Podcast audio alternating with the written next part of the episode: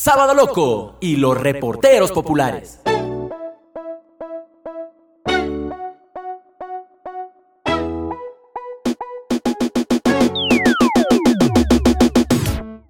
Hola, amigos y amigas, soy Stephanie Solórzano y quiero darles la bienvenida al último episodio Maltrato Infantil, un hecho repudiable, de la serie Niños, Padres, Grandes Preguntas. Un enorme abrazo a ti que nos escuches por Spotify, Google Podcast, Apple Podcast y Anchor. Ahora sí, empecemos.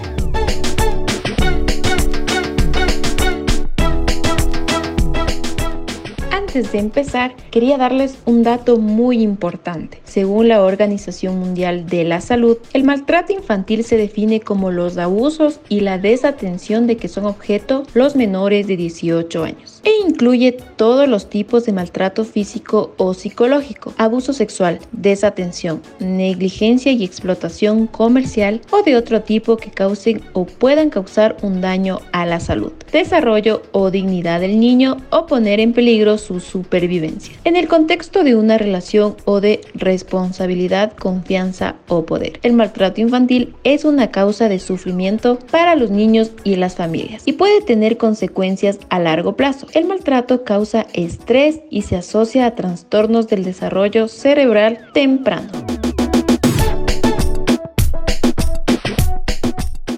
Quiero contarles que he estado investigando, visitando varios periódicos digitales de internet y me fijé en varias noticias donde los titulares decían lo siguiente.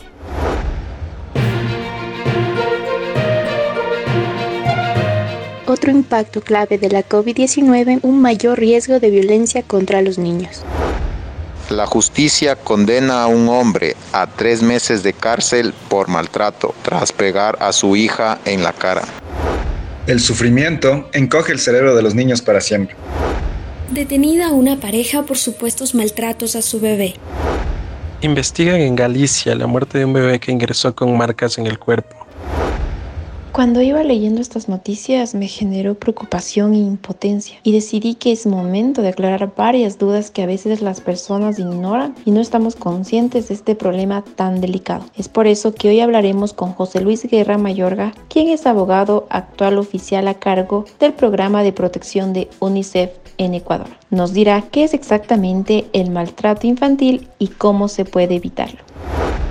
Hola José Luis, bienvenido. Es un gusto poder contar contigo en este episodio para hablar acerca de este tema muy interesante. Antes de empezar, me gustaría saber cómo te encuentras y que nos cuentes un poco sobre tu perfil profesional. Hola, el gusto es todo mío. Me encuentro bastante bien dentro de todo. Esta pandemia nos, nos invita a comprender nuevas formas de relacionarnos en la casa y entender también cómo podemos desarrollar nuestro trabajo con muchísimos retos. Yo soy abogado, trabajo en temas de derechos humanos desde hace ya bastante tiempo. Actualmente soy oficial de protección de UNICEF, encargado del área de protección en esta organización, trabajando específicamente en la protección, la promoción de derechos de niños, niñas y adolescentes en general. Gracias, José Luis. Ahora que ya sabemos más de ti, ¿qué tal si nos empiezas contando para aclarar un poco nuestras dudas? ¿A qué se considera maltrato infantil? De manera general, el maltrato infantil es todo tipo de violencia que se puede ejercer en contra de un niño o una niña.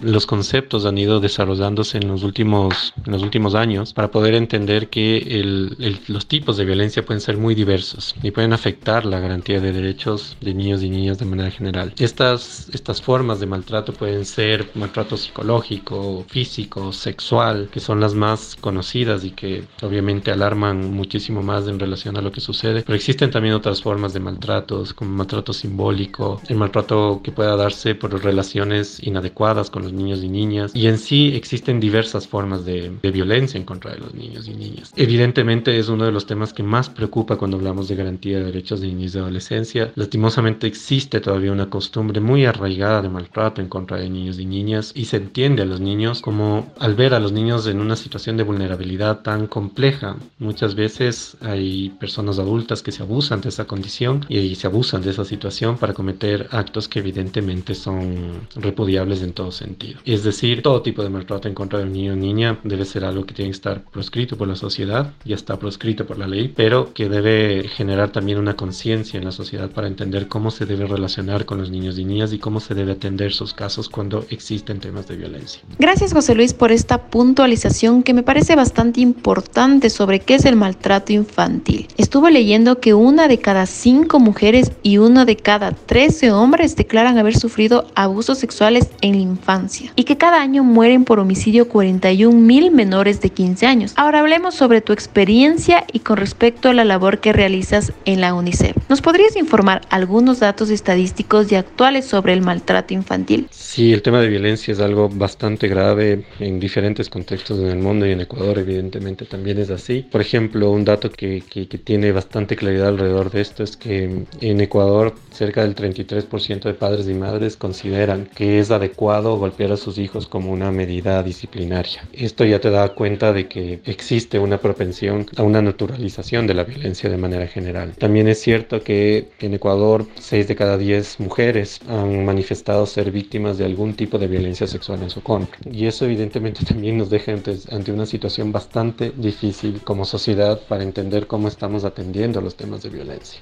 Dentro de UNICEF, nuestro rol o el rol de UNICEF es la promoción de los derechos de niños, niñas y adolescentes en general. Y dentro de ese espacio lo que procuramos es poder apoyar a las diferentes instituciones del Estado, así como también organizaciones que trabajan sobre temas de violencia o de protección en niñez y adolescencia, para generar mecanismos de prevención, así como también fortalecer eh, los mecanismos de respuesta que tengan el Estado para poder generar eh, procesos adecuados ante temas de denuncias por vulneraciones de derechos relacionados con afectaciones a la integridad de niños y niñas en general. Es muy importante estar al tanto de estos datos para darnos cuenta que es un tema muy delicado con graves consecuencias que pueden durar toda la vida. Ahora, ¿nos podrías comentar cuáles son las obligaciones que tiene el Estado frente al maltrato de niños y niñas? El Estado tiene diferentes niveles de responsabilidad. Digamos, yo resumiría que existe un término que se maneja dentro de la doctrina internacional que es la responsabilidad de proteger. Esta responsabilidad de proteger implica que el Estado tiene un rol sustancial cuando se trata de temas de violencia en contra de niños, niñas y adolescentes. Por un lado está el que tiene que garantizar mecanismos de prevención, tiene que trabajar en la prevención en diferentes espacios sociales, culturales y demás donde se desarrolla el niño para tratar de, de cambiar ideas relacionadas al comportamiento de niños, al comportamiento de la sociedad en relación a los niños, para poder tener mejores costumbres de crianza y demás con los niños en general. El otro rol que tiene el Estado es justamente el de poder garantizar mecanismos de justicia adecuados. Si es que lastimosamente el hecho ya se dio y ya se dio un acto de violencia en contra de un niño, el Estado tiene la obligación de garantizar la plena justiciabilidad de estos casos. Y eso implica que se puede investigar, que se pueda sancionar, que se pueda reparar al niño o la niña que haya sufrido una vulneración de derechos en ese sentido. En sí, el Estado tiene una responsabilidad sustancial cuando se trata de los temas de violencia. Y es que son ellos, es este ente el que tiene que garantizar que los niños tengan mecanismos adecuados para acceder a, a mecanismos de protección, pero también tiene que trabajar sobre mecanismos que apoyen a la prevención de estos delitos o de estos actos en contra de niños y niñas en general. Gracias José Luis por este dato sumamente importante. Siempre es bueno saber sobre varias interrogantes que a veces desconocemos o sabemos que existían. Pero en este mismo sentido, la familia y la comunidad tienen obligaciones y responsabilidades frente al maltrato infantil. ¿Qué podemos hacer ante un caso de maltrato infantil? El rol de la familia, de la comunidad en general es sustancial. En primer lugar, tienen un rol muy importante cuando se trata de generar mecanismos de prevención. ¿Cómo prevenimos que existan actos de violencia en contra de niños y niñas? ¿Cómo generamos conciencia a nivel comunitario sobre lo que está bien o lo que está mal cuando nos relacionamos con nuestros hijos, con nuestras hijas? Es algo sustancial y que se construye en comunidad. Si cambiamos esos comportamientos y cambiamos ideas que puedan ser equivocadas, creo que podemos dar un paso muy importante para la garantía. Pero también la sociedad tiene una obligación de no quedarse callada cuando conoce este tipo de actos. Si es que sabemos que existe un tema de violencia o que un niño está siendo víctima de algún acto de este tipo, nuestra obligación es denunciar. Eh, y aquí es donde entran las entidades del Estado. Y esta obligación es una obligación más que legal, es una obligación moral, es una, es una obligación ética que tenemos como sociedad. El tratar de de erradicar la violencia es una tarea de todos y de todas. Y obviamente lo que tenemos que procurar eh, desarrollar con mayor claridad es cómo hacemos frente a esto de manera comunitaria dentro de los espacios más íntimos de relación con, con nuestros vecinos, con nuestra familia y demás. Amigos y amigas que me escuchan, si no sabían estos datos o si algún momento se encontraron en una situación y no saben qué hacer en un caso del maltrato infantil, espero que tomen muy en cuenta lo que nos acaba de mencionar José Luis, quien es abogado, actual oficial a cargo del programa de protección de UNICEF Ecuador. Si presencian actos de violencia o maltrato, deben seguir estas recomendaciones. Ahora, con respecto a tu trabajo y las diferentes funciones que realizas, cuéntanos, ¿cuáles son las principales actividades y funciones de UNICEF? Cuéntanos qué hace el organismo con respecto al maltrato. UNICEF es un organismo internacional que forma parte del sistema de Naciones Unidas. Su razón de ser inicial era crear un fondo para, para la infancia todo esto en el, en el escenario de la, de la post-segunda guerra mundial, donde se buscaban fondos para poder establecer programas de atención a niños y niñas en general. UNICEF ha ido creciendo en todos estos años y finalmente su mandato se relaciona con la promoción y protección de derechos de niños, niñas y adolescentes eh, de manera general. Esto se relaciona con diferentes procesos y proyectos que lleva adelante la institución. De manera general, UNICEF tiene programas tanto desde el área de protección de derechos de niños, niñas y adolescentes, así como también en procesos específicos de educación, salud, inclusión social, eh, agua y saneamiento y demás. Además, UNICEF también tiene un mandato humanitario que es poder asistir a niños y niñas en situaciones eh, que se presenten como emergencias, como emergencias por desastres o por situaciones complejas humanitarias. Entonces, UNICEF también tiene ese rol y que aquí en Ecuador también lo ha venido ejerciendo por ejemplo, en el terremoto del 2016, la crisis migratoria venezolana y ahora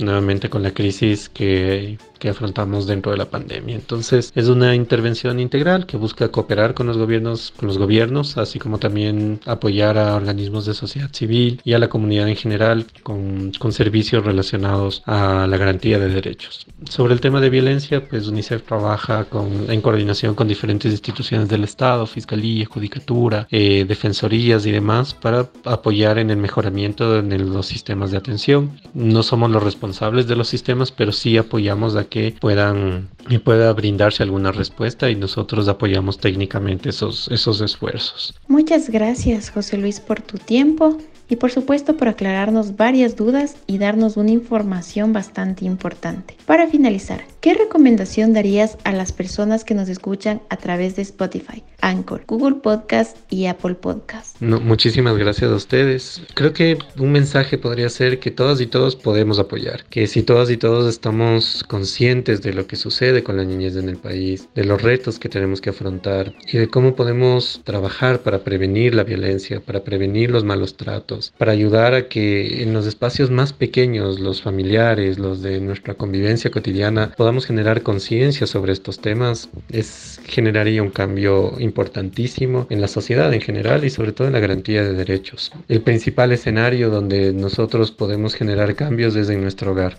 en cambiar las, las concepciones que tenemos probablemente equivocadas sobre cómo debemos cuidar a los niños, sobre cómo ellos pueden ejercer sus derechos también. Es algo que considero es tarea de todas y de todos. Así que un mensaje, actívense en la protección de derechos humanos, de derechos de niños, niñas y adolescentes. Son un grupo maravilloso que requiere el apoyo de todas y de todos. Y creo que si nos juntamos en esta misión para poder aportar con ideas nuevas, frescas y propositivas para prevenir la violencia y atender los casos que se puedan presentar en contra de niños y niñas, es algo en lo que la sociedad se va a beneficiar y todas y todos vamos a estar mejor. Protejamos a nuestros niños, protejamos a nuestras niñas y generemos las mejores condiciones para que puedan vivir felices.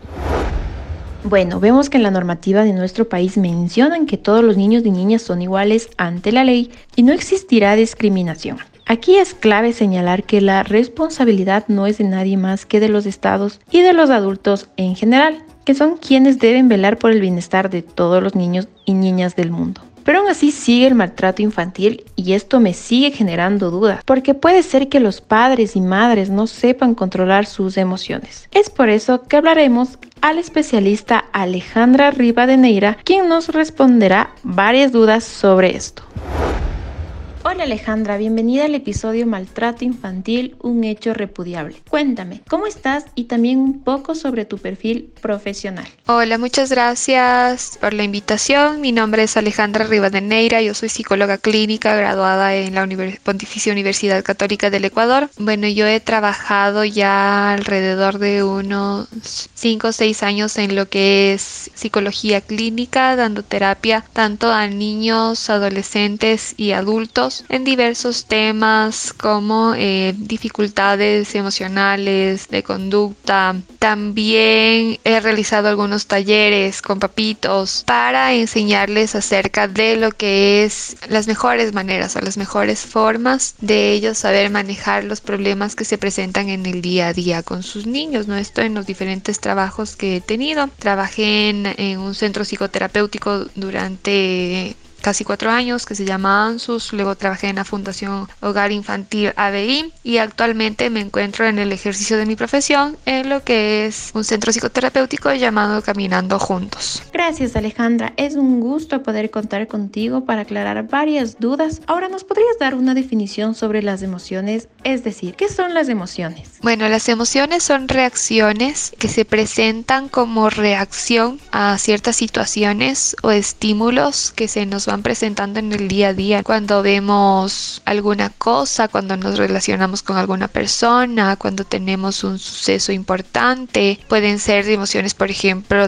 la tristeza, la ira, el enojo, la alegría. Es importante saber sobre qué son las emociones. Como tú dices, todas las personas las tenemos, negativas y positivas. Pero ahora más enfocándonos en padres y madres de familia, ¿qué tipo de emociones son las que los padres y madres pueden enfrentar o tener la crianza de los niños y niñas. Bueno, vamos a empezar diciendo que elegir esto que es ejercer la maternidad, ejercer la paternidad, implica un cambio súper grande en la vida de cualquier adulto, sí, porque es asumir una responsabilidad de saber criar niños emocionalmente sanos. Hay muchas veces que los papás se van a encontrar con diversas emociones que son sumamente normales. Obviamente está la alegría de compartir con esos pequeños, la felicidad, la tranquilidad cuando vemos a nuestros hijos crecer sanamente, pero en muchas ocasiones también nos vamos a encontrar con el enojo, con la tristeza, con la frustración, que van a depender totalmente de tanto de las situaciones que se van viviendo con sus hijos, con los pequeños, como de la propia experiencia como hijo, ¿no? A lo mejor esas heridas emocionales que pueden haber sido ocasionadas en su propia experiencia como hijos con sus papás y que pueden ser transmitidas en la relación con sus hijos. Como tú ya acabas de mencionar, Alejandra, hay varios tipos de emociones. Sin embargo, hay veces que los padres y madres de familia tienen un día muy agotado y llegan a casa y por algún motivo reaccionan mal con sus hijos. En este sentido, ¿cómo pueden manejar los padres y madres estas emociones? Sobre todo cuando existen ciertos conflictos con los niños y niñas en el hogar. Un tema importante es entender que no hay maternidad o paternidad perfecta y que van a haber ocasiones en que no sabremos gestionar nuestras emociones frente a nuestros hijos. Entonces, lo que vamos a tratar de hacer es primero entender que todo niño, que no solo nosotros como adultos, como papá o como mamá, tenemos una emoción en ese momento, sino que vamos a generar una respuesta emocional también nuestro niño. Entonces tan importante es, por ejemplo, ayudarle a expresar y hablar de sus emociones al niño como tratar de expresarse y hablar de nuestras emociones. O sea, si hay algo que nos molesta, que el niño está haciendo o está dejando de hacer, es importante decirle, Pepito, me enoja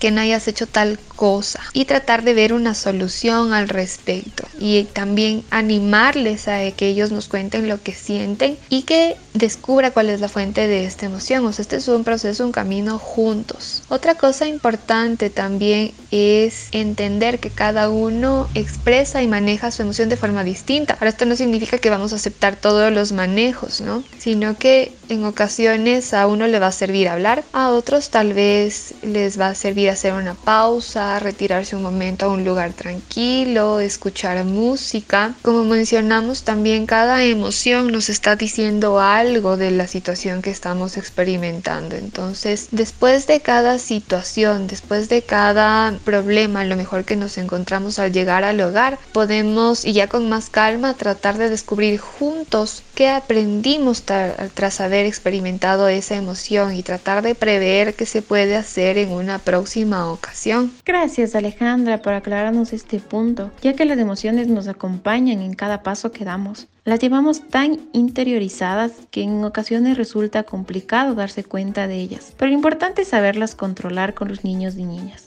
Ahora cuéntanos si la ansiedad, la depresión, el estrés puede ser motivo para perder el control con los niños y niñas. A ver, cuando existe, por ejemplo, temas de...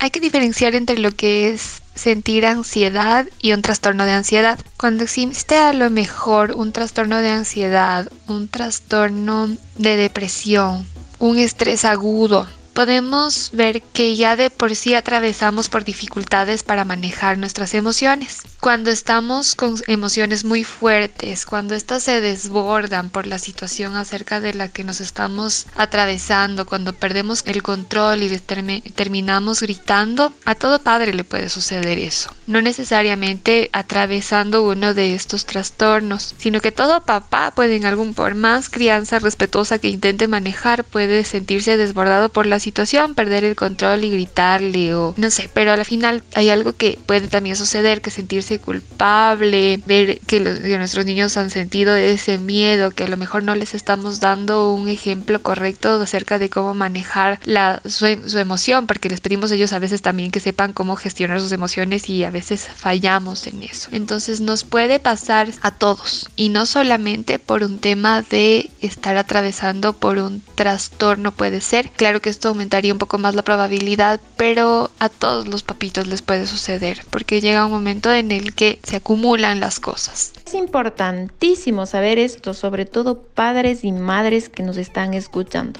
Pero para no llegar a lastimar a los hijos de hijas o llegar a un extremo mayor cuando se comportan mal o hacen algún berrinche, ¿cómo corregir o establecer límites de una forma correcta sin llegar a maltratar a los niños y niñas? Primero tenemos que enfocarnos en nosotros, ¿no? Recordemos que tal vez en el momento pensamos que tenemos que corregir y corregir y eso es todo, no, tenemos que ser conscientes de que tenemos la gran responsabilidad de enseñar a nuestros niños. Primero detengámonos, respirémonos y recordemos para qué quiero corregir a ese niño. El propósito es que aprenda por miedo o que aprenda por responsabilidad. Utilicemos también pues la empatía, lo que decía yo hace un momento. Tanto nosotros podemos estar atravesando por una emoción como el niño o nuestro hijo que está enfrente de nosotros. Recordemos también que los niños, por más chiquititos que sean, merecen nuestro respeto. Pese a ser niños, tenemos que respetarlos y no podemos pasar esa barrera porque será un mal ejemplo el que le estemos dando. Luego no podemos quejarnos si los hijos nos gritan, si nos faltan al respeto, si pegan a los compañeros en clase, si insultan a los hermanos, cuando nosotros a lo mejor les hemos gritado para ejercer esa autoridad. Entender que a lo mejor no somos enemigos, sino que somos parte de una familia que estamos juntos para resolver problemas y que nosotros somos responsables de ello. La vida de ellos depende bastante de nosotros cuando son chiquititos sobre, sobre todo. Entonces hay, hay maneras constructivas para irles corrigiendo. ¿Cómo hacerlo? ¿Cómo disciplinarles? Con inteligencia se podría decir o de una manera respetuosa es elegir el momento adecuado para hacerlo. Si un niño está en pleno berrinche, vamos a tratar de hacer una pausa, esperar a que se calme para corregirle. Centrémonos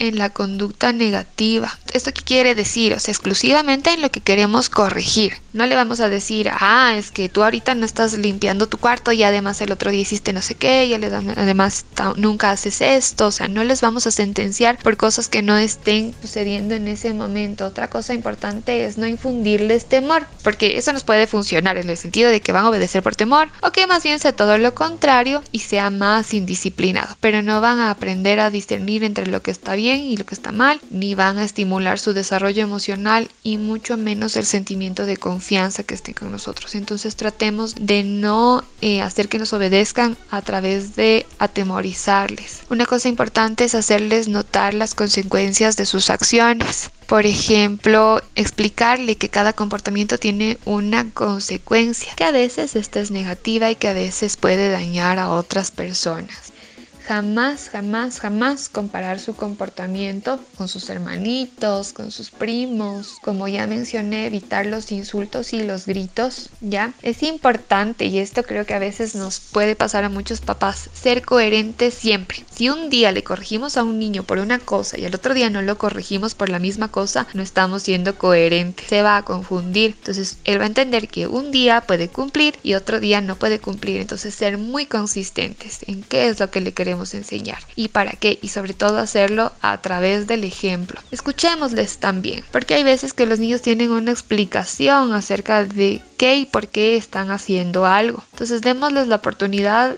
de explicarse. Preguntémosle por qué. ¿Por qué hiciste o por qué no hiciste esto? Y muchas veces yo tengo papitos en consulta que no les dan esa oportunidad. Y los niños muchas veces nos salen con explicaciones muy lógicas. Otra cosa importante es lo que queremos es entrenarlos para una vida adulta sana. Para eso también se educa. Entonces no nos vamos a distanciar emocionalmente. El hecho de que yo te corrija por algo no significa que no te voy a hablar. Te sigo amando y mucho, pero no voy a distanciarme de ti por el hecho de haberte corregido.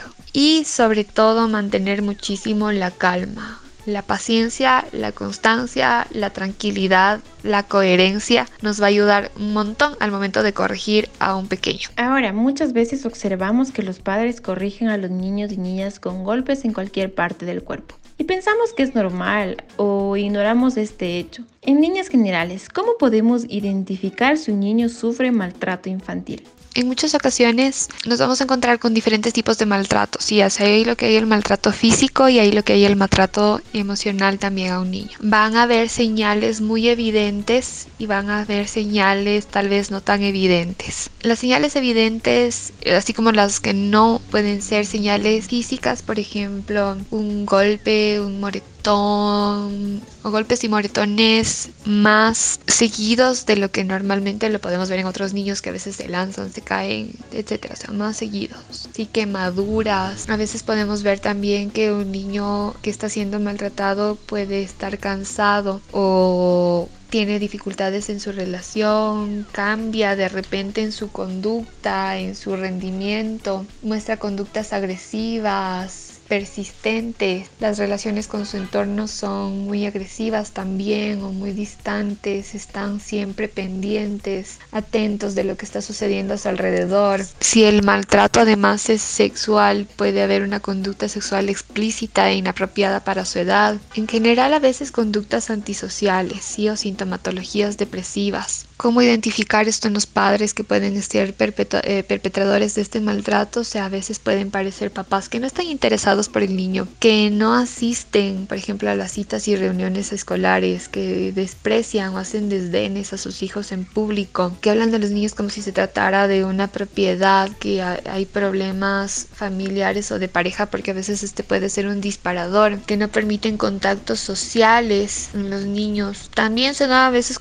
muchas veces, o la mayoría de veces cuando abusan de sustancias tóxicas que justifican la disciplina rígida, autoritaria, que no ejercen una disciplina propia para la edad del niño. En el caso de los signos que muestran los niños, siempre va a ser importante hacer algo al respecto, pero cuando las señales no son evidentes, es decir, no hay golpes, magulladuras, etcétera, y no podemos aseverar que un niño está siendo víctima de maltrato, tenemos que pasar primero por una evaluación. Tiene que intervenir un psicólogo o un trabajador social para poder aseverar que un niño está siendo víctima de maltrato. Y hablar también con el niño, pero solamente el profesional puede tener ese acercamiento. Muchas gracias Alejandra. Amigos y amigas que escuchan este episodio, ya estamos más al tanto de esta situación y sobre todo qué debemos hacer. Y bueno, hemos hablado sobre emociones, límites, pero ¿qué podemos hacer para que nuestras emociones, frustraciones, miedos no afecten a los niños y niñas en el hogar? Con respecto a esto, eh, van a haber ocasiones en que nos sintamos nerviosos o ansiosos o preocupados y a veces pues, queremos intentar ocultarles eso a los niños y ellos van a darse cuenta de qué es lo que está pasando. Vamos a transmitirle eso a los niños y puede sentirse incluso culpable y pensar que él es uno de los motivos.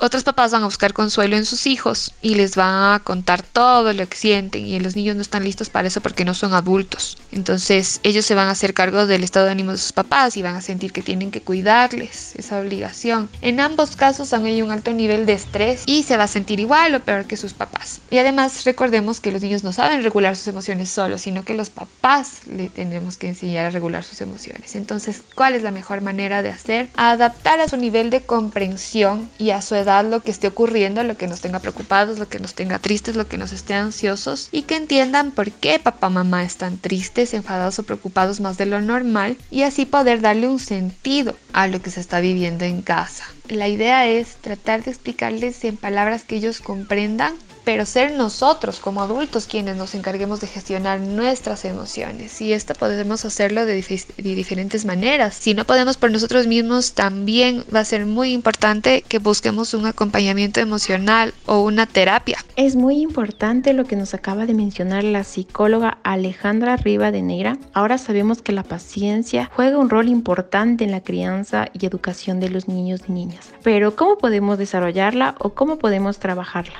Vamos a ver algunas cosas que son necesarias de hacer para ir desarrollando nuestra paciencia. Una de ellas es, como padres, abandonar la idea de que tenemos que controlarlo absolutamente todo. O sea, los niños son niños. Van a gritar, van a corretear, van a jugar, van a hacer travesuras y tenemos que escoger en qué cosas les vamos a corregir. Nosotros somos responsables de nuestro comportamiento y eso ya es bastante. El hacernos responsables de nuestro comportamiento ya nos va a hacer, y saber que esa es nuestra principal función, nos va a hacer abandonar esa necesidad de controlar hasta el último paso que dan nuestros hijos. Otro consejo es a lo mejor no saturarnos ni exigirnos más de lo que podemos hacer a diario. Tratar de eliminar todas aquellas cosas del día a día que a lo mejor son innecesarias y que nos evitan también compartir tiempo de calidad con nuestros pequeños, escoger nuestros objetivos, dividirlos en logros, trazar un plan. Otra cosa que podemos hacer es enfocarnos en nuestro momento presente, vivir lo que estamos haciendo en este momento, aceptar los momentos tal y cual son, si son buenos, si son malos, no van a durar para siempre. Eh, otra cosa es también tratar de manejar nuestras emociones en el sentido de no alterarnos por cosas pequeñas. Hay situaciones en las que no vale la pena perder la paciencia. Hay cosas que a lo mejor podemos dejar pasar y que si los dejamos pasar en realidad no pasa nada. Y otra cosa también para desarrollar la paciencia es buscar momentos de esparcimiento, momentos lúdicos para nosotros también, de humor, divertidos. Debemos entender que no podemos controlar todo. Tener paciencia es importante para tener resultados positivos. Ya escuchamos a la psicóloga Alejandra. Ahora ya sabemos cómo mejorarla. Muchas veces cuando los niños ven a su padre y madre enojados, llegan a tener miedo. Con respecto a esto, ¿cómo recuperar la confianza de los niños y niñas perdida por los padres y madres? Muchos papitos a veces piensan que, por ejemplo, pidiéndoles perdón, van a perder muchas cosas, ¿no? Pero no, entonces uno de los pasos principales es a lo mejor aceptar que hemos errado y ellos van a aprender también a aceptar en lo que han errado y a pedir perdón. Ese es un paso muy importante. Otra cosa es involucrarnos en sus gustos, en sus aficiones, mostrarnos interesados en lo que les gusta, en lo que les importa, buscar actividades que puedan hacer juntos, dar ejemplo porque ellos aprenden más de lo que ven que lo que de lo que les hablamos, ponerles atención en el día, aconsejarles sin censurarles, o sea, si queremos que ellos realmente confíen en nosotros y ellos dicen, papi, mami, me pasó esto y nosotros enseguida, boom, le caemos con el juicio, no van a confiar en nosotros. Entonces, aconsejarles, escucharles sin censurarles, respetar los diferentes momentos por lo que ellos están pasando, sus diferentes gustos, integrarlos en nuestro día a día, hacerles partícipe de nuestro día a día, preguntarles su opinión acerca de sus decisiones y esas cosas poco a poco nos van a ir haciendo que ellos retomen la confianza en nosotros. Es muy importante toda la información y orientación que nos acaba de dar la psicóloga Alejandra Riva de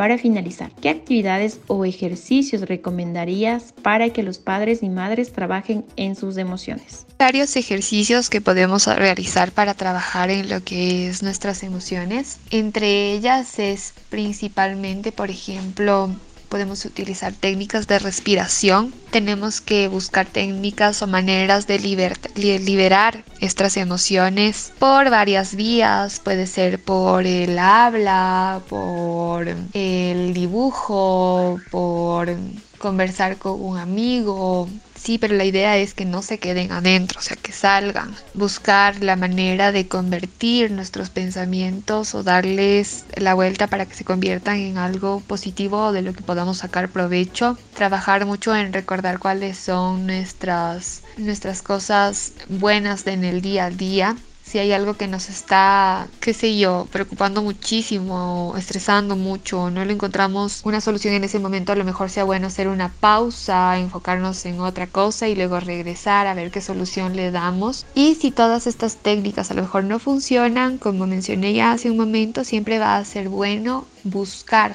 la ayuda de un profesional. Gracias Alejandra por tu tiempo y por todas las aclaraciones sobre este tema que es muy importante. Pero estoy segura que todos mis amigos y amigas que nos escuchan tienen más preguntas. Entonces cuéntanos cómo te pueden encontrar en redes sociales. Muchas gracias a ti por la entrevista. Eh, bueno, yo trabajo en el Centro Psicoterapéutico Caminando Juntos. Pueden contactarme a través de ese medio. Mi nombre es Alejandra Rivadeneira, soy psicóloga clínica. O pueden también contactarme a mi página de Facebook que es Alejandra Rivadeneira Casar.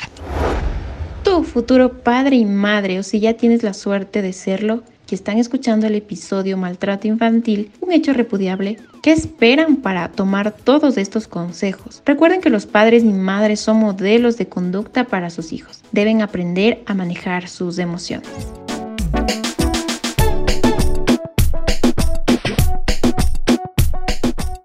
Quiero invitarles a que sigan el trabajo de Daniel Brito a través de www.behance.net slash Daniel Brito Bisuete, donde pueden apreciar su trabajo de comunicación audiovisual y diseño gráfico publicitario. Y también agradecer a Gabri Madón por la creación de la música de fondo para nuestros episodios. Encuéntralo tanto en Facebook como en Instagram como Gabri Madón si quieres saber más sobre él y su trabajo y de seguirnos en nuestras redes sociales. En Facebook nos encuentran como Sábado Loco y los reporteros populares y en Instagram como arroba Sábado Loco. Estaremos gustosos de escuchar sus consejos y sugerencias para nuestros próximos episodios. Soy Stephanie Solorzano, hasta la próxima.